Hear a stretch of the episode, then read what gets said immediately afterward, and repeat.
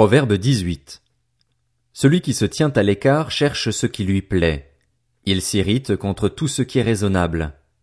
Ce n'est pas à l'intelligence que l'homme stupide prend plaisir, c'est à l'étalage de ses pensées. Quand vient le méchant, vient aussi le mépris, et avec la honte vient l'insulte. Les paroles d'un homme sont des eaux profondes, la source de la sagesse est un torrent qui jaillit. Il n'est pas bon de favoriser le méchant en faisant tort au juste lors d'un jugement. Les lèvres de l'homme stupide se mêlent aux querelles, et sa bouche appelle les coups. La bouche de l'homme stupide provoque sa ruine, et ses lèvres sont un piège pour lui-même. Les paroles du critiqueur sont comme des friandises. Elles descendent au plus profond de l'être. Celui qui se relâche dans son travail est frère de celui qui détruit. Le nom de l'Éternel est une tour fortifiée. Le juste s'y réfugie et se trouve en sécurité. La fortune du riche est sa forteresse. Dans son imagination, elle est comme une haute muraille. Avant la ruine, le cœur de l'homme se montre fier, mais avant la gloire se trouve l'humilité. Celui qui répond avant d'avoir écouté fait un acte de folie et se couvre de honte.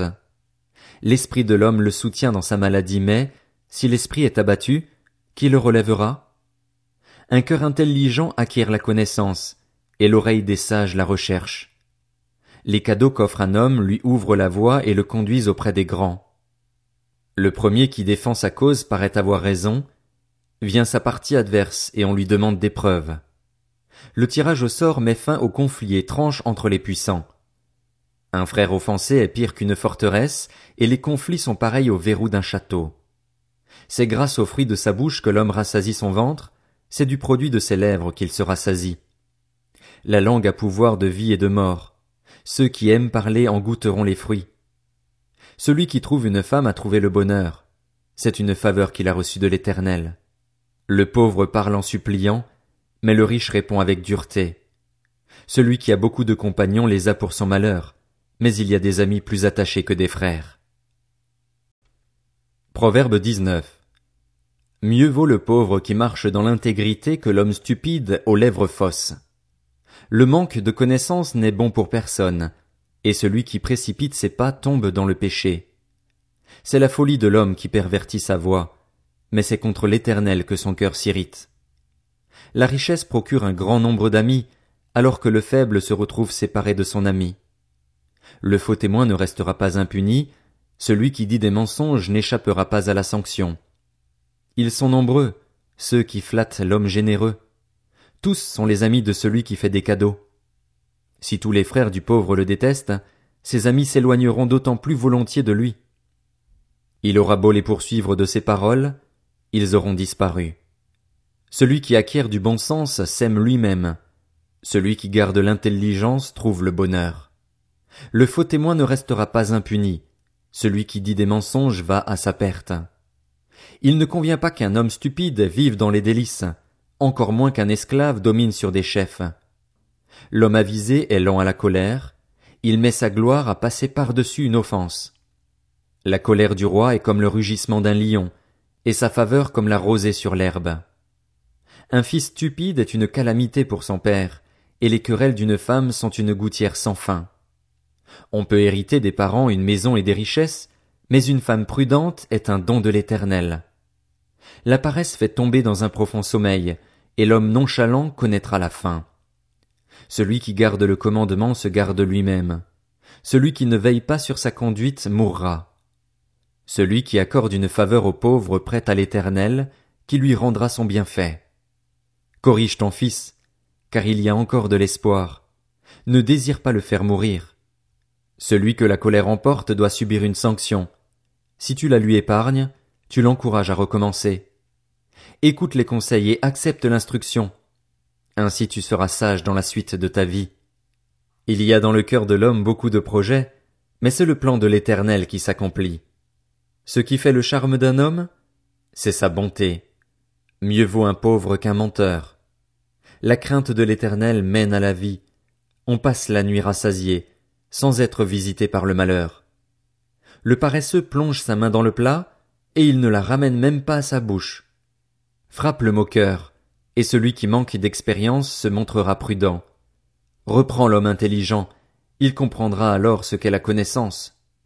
Celui qui ruine son père et qui fait fuir sa mère est un fils qui fait honte. On rougit de lui. Arrête, mon fils, d'écouter l'instruction, si c'est pour t'éloigner des paroles de la connaissance.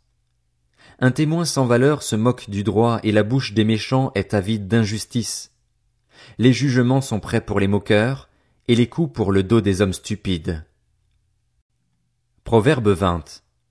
Le vin est moqueur. Les boissons fortes sont bruyantes. S'en enivrer n'est pas sage. La terreur qu'inspire le roi est pareille au rugissement d'un lion. L'irriter, c'est pécher contre soi-même. C'est une gloire pour l'homme d'éviter les disputes, mais un fou s'y engage. À cause du froid, le paresseux ne laboure pas. Au moment de la moisson il voudrait récolter, mais il n'y a rien. Les projets dans le cœur de l'homme sont des eaux profondes, mais l'homme intelligent s'est épuisé.